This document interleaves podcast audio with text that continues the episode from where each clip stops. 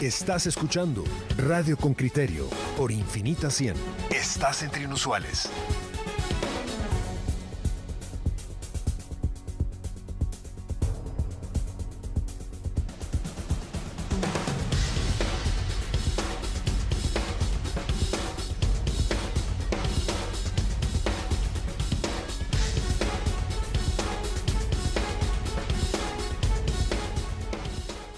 Estuve velando prácticamente a que salieran de la primera reunión eh, la comisión postuladora para definir a los seis candidatos que se presentarán ante el presidente de la República y de ellos eh, se elegirá al próximo fiscal general de la República. Se reunió ayer por primera vez. Eh, han definido una serie de, de acciones, entre ellas nombrar a un secretario que a su vez funcionará como vocero de esa comisión de postulación. Se trata de Luis Aragón Solé, es el decano de Derecho de la Universidad de San Pablo, a quien le damos la bienvenida a este programa. Licenciado, muy buenos días. ¿Cómo amaneció? Salieron a las 10 de la noche ayer de su primera reunión. Licenciado Solé, ¿quiere abrir el, el micrófono, por favor? Adelante. ¿Me escuchan? Perfectamente. Ahora sí. Ok, muy buen día Claudia, Juan Luis, es un gusto saludarles. Efectivamente, ayer tuvimos la primera sesión de la comisión de postulación, que fuimos convocados a las 4 horas con 30 minutos, y los temas que abarcamos nos tomó más o menos, como dice Claudia, hasta las 10 de la noche concluir. O sea, cinco horas y media de, trabajo. ¿Y, cuál fue el clima? ¿Cuál es la, la, sensación que rodea, digamos, a el trabajo de la comisión? ¿Cómo se siente usted? Bastante cómodo. La verdad que es, eh, a diferencia pues, de la comisión anterior, es un grupo, diríamos, bastante compacto. Somos solo 15 comisionados, de los cuales eh, en su mayoría 12 somos decanos. Eh, es un grupo, creería yo, bastante homogéneo y, y pues si ustedes pudieron seguir la transmisión, realmente diría que la totalidad de las decisiones se tomaron por unanimidad, es decir, a pesar de que hubo algunas, em, no discusiones, sino conversaciones para ir, construir los, ir construyendo los documentos que se aprobaron ayer, eh, todo fue por unanimidad la forma en que fue aprobado. Unanimidad. ¿Sabe qué me llamó la atención, licenciado? Que eh, se nombró, se intentó nombrar a varios decanos como secretarios de la comisión, pero declinaron. Me pregunto por qué comentan entre ustedes o lo comentan abiertamente, por qué no aceptan el puesto. Pues tal y como lo pudieron ver en la transmisión, algunos de ellos manifestaron que por motivos eh, laborales o de agenda, es, eh, pues declinaban de hacerlo.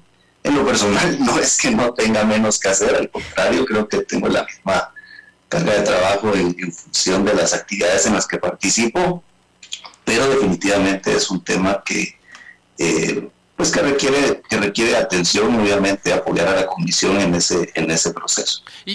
Digamos, usted cómo, cómo ve su ¿Cómo ve su vida de aquí al 18 de abril? Que sé que es la fecha que se han puesto como límite para entregarle el listado a, la presidencia de la República, pero ¿cómo va a administrar usted su tiempo en la universidad y su tiempo en la comisión? ¿Cuánto cree que va a terminar consumiéndole el tiempo de, de tiempo la comisión?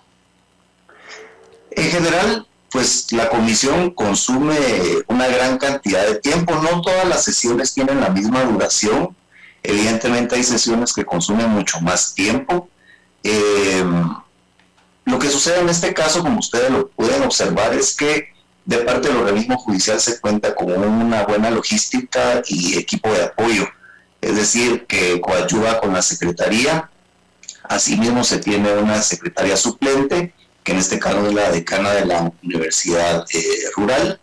Eh, entonces, sí requiere un poco más de tiempo que los demás comisionados, en el sentido que hay que poner atención a, otros temas, se requiere llegar un poco antes, retirarse un poco después, pero definitivamente tanto para, para mí como para el resto de comisionados, todos estos días en que estaremos sesionando eh, consume la mayoría de tiempo. Eh, se requiere pues obviamente delegar en algunas otras actividades para poder atender este proceso. ¿Cada cuánto se reunirán, licenciado? Y si nos puede eh, resumir qué, qué es lo que han definido ayer. He leído que el decano de la Universidad Da Vinci ha presentado una propuesta para tratar de uniformar la calificación de currículos. Háblenos de, de, de ello, por favor. Sí, pues evidentemente en este proceso lo que se requiere es justamente que todos los comisionados participen con propuestas que construyan en el, eh, en el presente caso, el eh, decano Gaitán de Universidad da Vinci presentó el día de ayer a través de Secretaría un documento en el cual eh, no lo he leído en su totalidad, pero hace un pequeño resumen sobre el proceso al inicio y luego presenta una propuesta con relación al formulario de recopilación de información para los aspirantes. Eh, por lo que pude leer, eh, no sé si lo va a hacer más adelante, pero por el momento se refiere a, la información que se le va a requerir al aspirante, que por ende tendrá que incluir eh, de lo que se ha aprobado o lo que se ha discutido en su expediente. Aún no viene alguna propuesta, tal vez de otros puntos que tanto él como otros comisionados harán, pero en esta primera etapa, reitero, es una propuesta de formulario de recopilación de información para aspirantes. Mm, ¿Y usted piensa, usted piensa, comisionado, que realmente hay diferencias entre la actual eh, comisión postuladora y la anterior en la que usted ya participó? Nos decía que ahora siente que es un grupo más, más compacto. Cuando dice más compacto, ¿quiere decir con menos diferencias internas o, o cómo lo explica?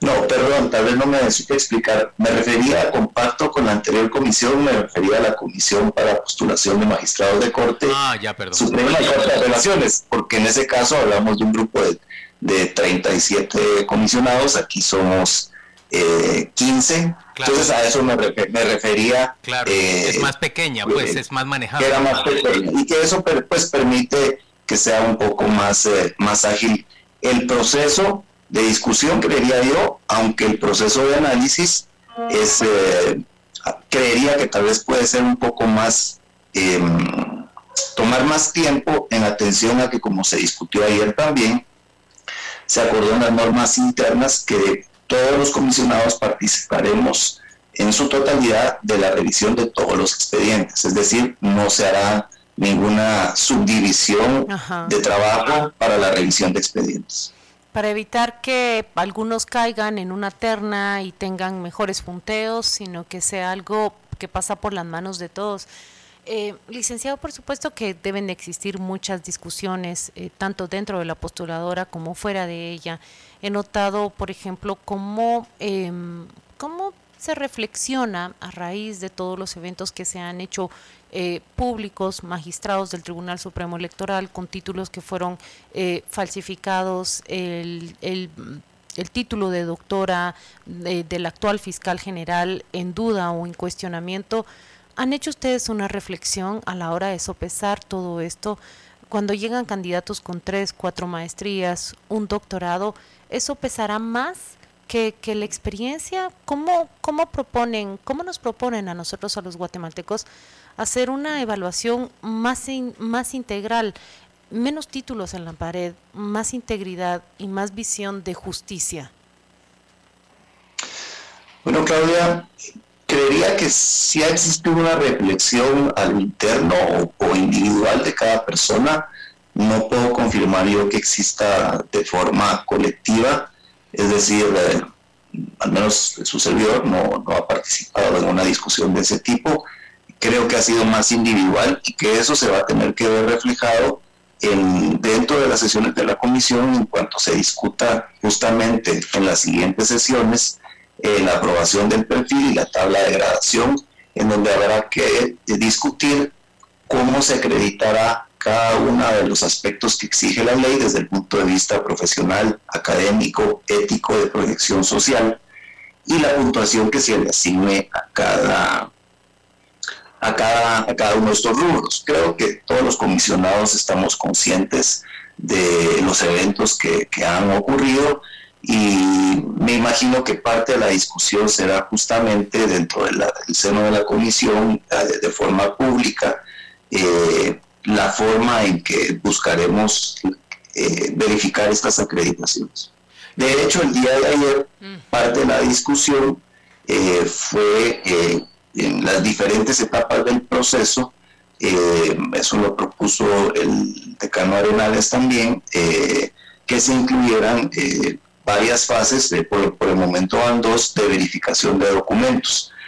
Una de conformidad con el artículo 18 de la ley de comisiones, que exige la verificación de antecedentes, y otra de conformidad con el artículo 21 de la Ley de Comisiones de Postulación, que ampliamente faculta a la comisión para que durante el proceso pueda practicar cuantas acciones y diligencias considere convenientes y necesarias eh, para poder corroborar eh, cualquier tipo de información. Luis, y entonces ustedes van a estar reuniéndose con qué periodicidad y todos los días a partir de las 4 de la tarde o cómo va a ser la cosa? Eh, no, hay un cronograma, Juan Luis, el cronograma lo vamos a cargar, no lo cargamos el día de ayer, lo vamos a cargar el día jueves porque em, evidentemente este cronograma, aunque ya fue discutido, el documento como tal no ha sido suscrito por todos los comisionados eh, y obviamente habrá una revisión eh, de estilo y una revisión de contenido para verificar que sea justamente lo que se aprobó. No son todos los días, eh, básicamente hay días específicos según el cronograma. Eh, la siguiente sesión es el 3 de febrero, luego continuamos el 8 de febrero, el 10 de febrero se hace la publicación hay un periodo de espera ahí del 11 al 21 de febrero en el cual los, este, los postulantes podrán presentar sus expedientes y así consecutivamente a días específicos. No se acordó un horario específico eh, de una vez en virtud eh, de, eh, creo que la comisión se está acoplando justamente con lo que me preguntaban al inicio, cómo hacemos para empatar esta actividad con el resto de actividades. Eh, por el momento solo quedó fijada la hora para la siguiente sesión y creo que en el transcurso de la semana ya, ya iremos definiendo si queda un horario fijo o dependerá de lo que cada, en cada día se conozca por la intensidad de que, pueda, que pueda conllevar cada reunión. Luis, le, tengo que decir que, que no lo envidio, que ese no es, que ese no es un trabajo que a mí me, me gustaría hacer, pero que como ciudadano lo agradezco y que creo que, que hay una gran hay una gran labor y hay un gran sentido de, de, servicio. Yo sé que está impuesto por la ley para ustedes, pero hay un gran sentido de servicio en, en un esfuerzo genuino de tratar de encontrar a la persona más apropiada para cumplir con un cargo tan relevante como el de fiscal general de, la República. Y yo pienso que en, una sociedad esa clase de cosas se tienen que reconocer, pues que, tendríamos que, que, ser capaces de distinguir entre quienes están tratando simplemente de favorecer los intereses de sus patrocinadores y entre quienes están genuinamente tratando de, de, jugar el rol que se les asigna en la ley y hacerlo de la manera más, más proba y correcta posible evaluar y garantizarnos a nosotros ciudadanos que proponen a, los candidatos más probos e idóneos para ese puesto. Una última pregunta, eh, licenciado. Eh, ¿Cuántas personas eh, se han matriculado o se han graduado como abogados de la Universidad de San Pablo? ¿Nos puede explicar si tienen licenciaturas, maestrías, posgrados y contarnos el, el número de, de la matrícula de sus egresados o matriculados o egresados? Gracias, eh, Claudia. Vean, sí, eh, estamos a nivel de licenciatura, a nivel de posgrados, es decir, eh, un nivel medio entre diplomados y maestrías. De hecho, justamente acabamos de, el Colegio de Abogados nos ha apoyado también en publicitar una maestría en Derecho de Familia que está próxima a iniciar. Y con mucho gusto, no tengo el dato específico, pero en cualquier otra conversación que tengamos, podemos platicar sobre, sobre el desarrollo de la facultad y sobre pues, nuestros estudiantes y la proyección que tenemos. Muchas gracias, licenciado, por esta entrevista y por mm, su tiempo para mm, informarle a la audiencia de con criterio cómo marcha eh, o cómo arranca ese proceso de elección de fiscal general. Nos despedimos de usted. Muy feliz día. Igualmente, gusto saludarles. Edwin Rosales lo que me pregunta es que bajo ese mismo proceso se eligió al actual fiscal general y, lamentablemente nos topamos acá con, una persona que, tiene una calificación negativa ante la mayoría de los guatemaltecos. Eh, estoy recibiendo mensajes que me dicen, por ejemplo, la Universidad de San Pablo no tuvo estudiantes de primer ingreso en el año 2021, tampoco los tiene para este año. Están con los pocos inscritos de años anteriores. Eh, Félix Alvarado se refiere justamente a, esa pregunta de Claudia y dice, genial la pregunta de, Claudia, dice él. Eh, ¿qué, tan independiente, em, qué tan independiente puede ser eh, un, un, decano de una universidad de papel, dice José Oliva.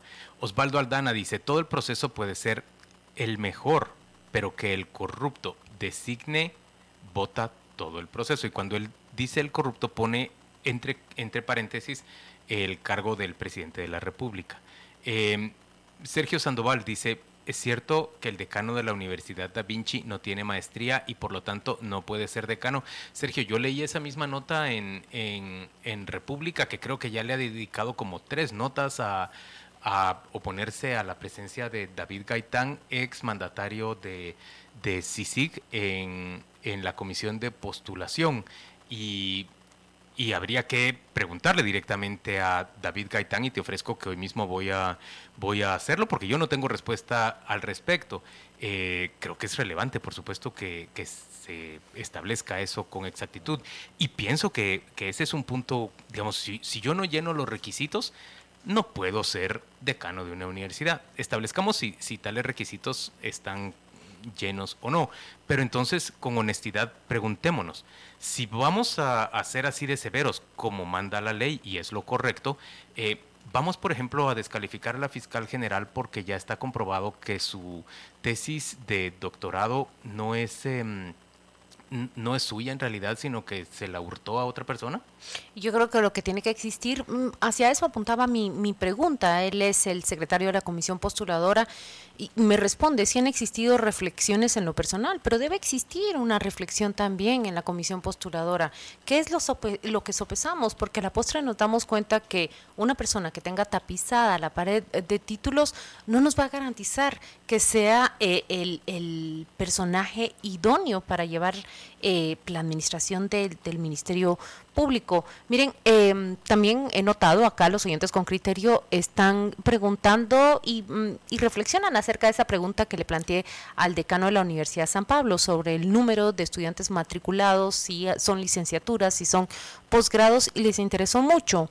¿Por qué la pregunta? En realidad, eh, eh, junto con, con, Henry Bean desarrollamos esta nota desde hace eh, semana y media de indagar cuál es el número de matriculados que existe en cada una de las 11 facultades de derecho que participan en esta comisión.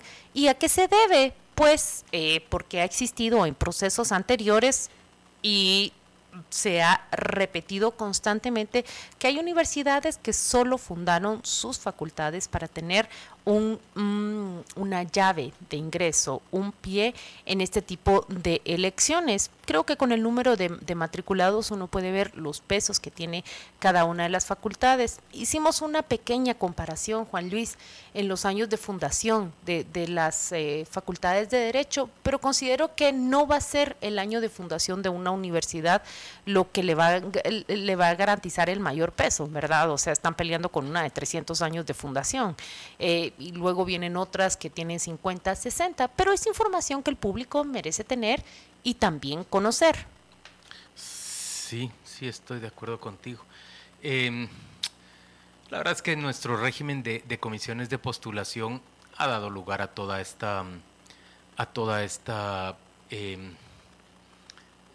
a toda esta proliferación de vicios, pequeñas trampas y y digamos movimientos interesados como creación de universidades sin alumnos, eh, generación de, de, facultades que en realidad no tienen otro motivo de ser que el de intervenir en la integración de cortes y de y, nombramiento de fiscal.